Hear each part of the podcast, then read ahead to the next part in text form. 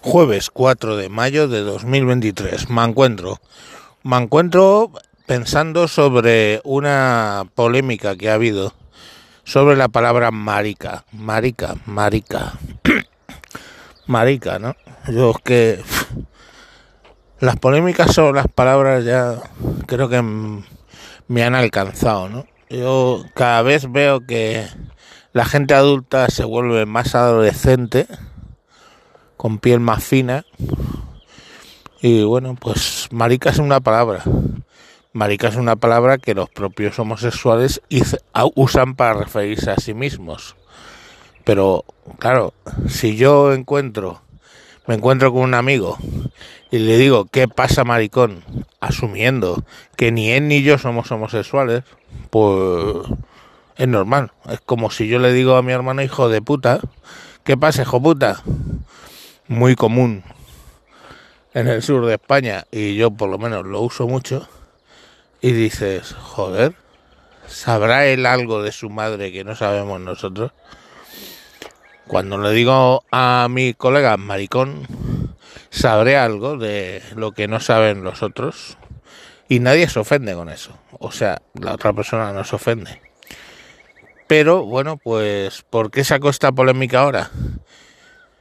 Porque el señor David Summers, que dijo que jamás en la vida o hasta que se congele el infierno o no sé qué dijo, que nunca cambiaría, quitaría la palabra marica de Sufre Mamón, la canción esa. Ah, bueno, pues va a hacer una colaboración de versiones con Thalía y Thalía le ha pedido por favor que quite la palabra marica y la va a quitar, la va a quitar para la versión que cante con Talía. Mm, Ramoncín, que no es santo de mi devoción, la verdad. También tenía otra canción donde Marica de Terciopelo, donde salía la palabra Marica. Y hacía ayer esta reflexión diciendo que, otra vez, que algo que es obvio, juzgar hechos del pasado con la óptica actual nunca es buena idea. Y que bueno, que su primer disco fue prohibido entero y hablaba de cosas como el machismo y la violencia contra la mujer y todo ese tipo de cosas, pues no te puedes poner a juzgarles si no es fuera del contexto histórico. ¿Qué haríamos si no? Eh, con, con Lolita de Nabokov, ¿no? Pues joder, es pedofilia. Pero claro, eso lo llevaba a una reflexión que era bastante razonable, diciendo que parece ser que hay mucha preocupación porque nuestros hijos no escuchen, un crío de 12 años no escuche la palabra marica o maricón, pero no hay la misma eh, preocupación porque coja, se vaya a Google, diga sexo lésbico con cabras y le salga un vídeo de dos lesbianas con una cabra. O sexo lésbico con burros o cualquier cosa de zoofilia, lo pueden ver con 12 años, simplemente le va a preguntar la página web si es mayor de edad, va a contestar que sí y ya va a entrar.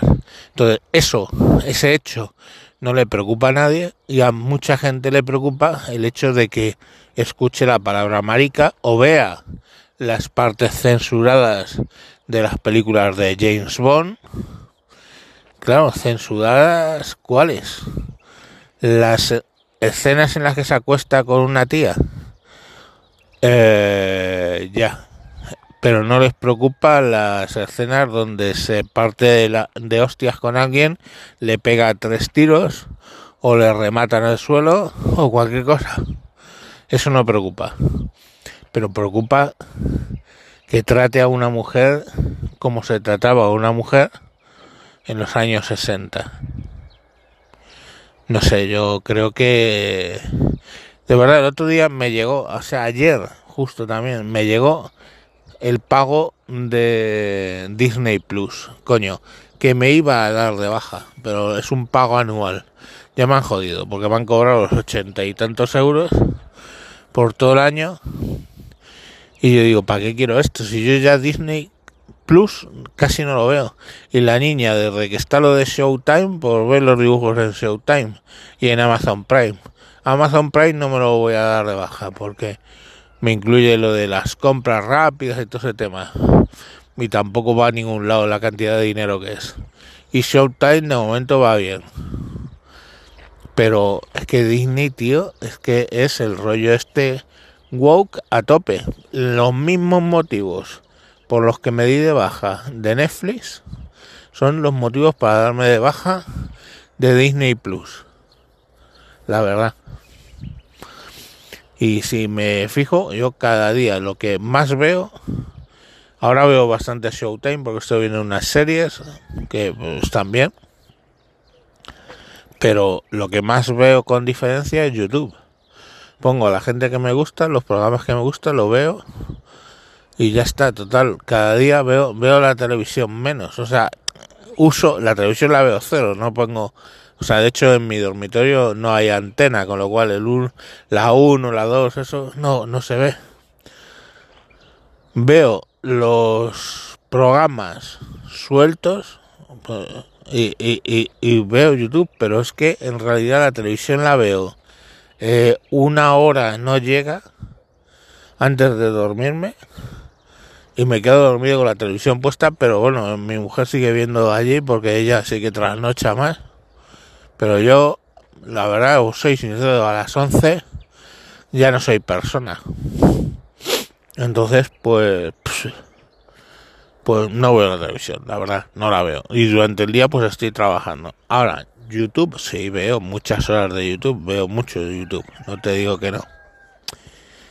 Pero bueno, no sé, eh, en este mundo, joder, coño, se me ha olvidado apagarlo. En este mundo las prioridades son prioridades, son otras, ¿no? Y tenemos eso, que la prioridad ahora es no decir marica, no lo sé. Yo el otro día Infoblogger hacía este razonamiento. Toda esta sobreprotección de lo LGTBI Infoblogger es un blogger eh, de derechas, de mucho derecha, y homosexual, de mucho homosexual. Lo que antes hubiéramos llamado un marica, y él dice que es un marica. Entonces, em, dice, toda esta sobreprotección del LGTBIQ, plus, class, plus, pum, XYZ, no deriva, y es verdad, en que la gente está harta de los homosexuales y les ataca más porque en realidad cuando no la gente ataca las cosas que están de moda o las cosas que están en el poder. Si estás forzosamente forzadamente en el poder y estás forzadamente de moda pues ocurre que la gente ataca.